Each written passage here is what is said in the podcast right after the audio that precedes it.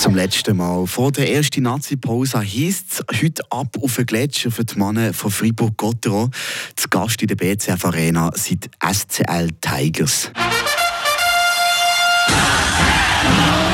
Der Gotteron Talk.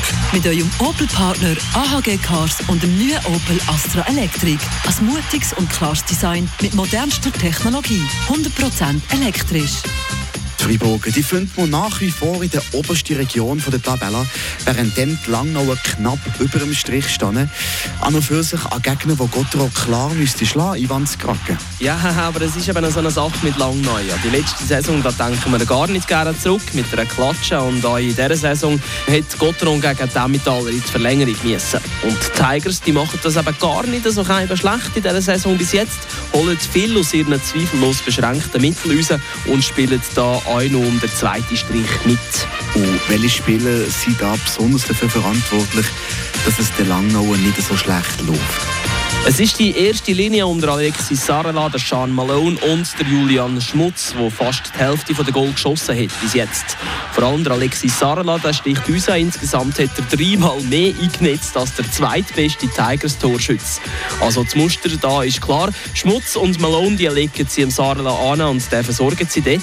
Gottero muss also die erste Linie in den Griff bekommen. Dann scheinen die Tigers von der Offensive her abgemeldet zu sein. Die Produktivität der anderen drei Linien die ist nämlich sehr dürftig und auch im Powerplay da bedecken die Tigers nur gerade den 12. Platz.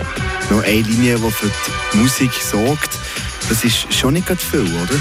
Es sind einige noch nicht ganz im Strumpf bei den Langneuer. Zum Beispiel Harry Besonnen, der nach 18 Spielen erst bei 5 Scorepunkten steht. Auch Flavio Schmutz, der zu Zeiten von seiner Ankunft im Emmental im Schnitt in jedem zweiten Spiel getroffen hat. Der ist lange nicht mehr so produktiv. Und die Langneuer die haben eben auch noch der einzige oder andere prominente Namen im Lazarett, wie zum Beispiel der Söldner Anthony Lewis oder der Goalie der Luca Bolzhauser.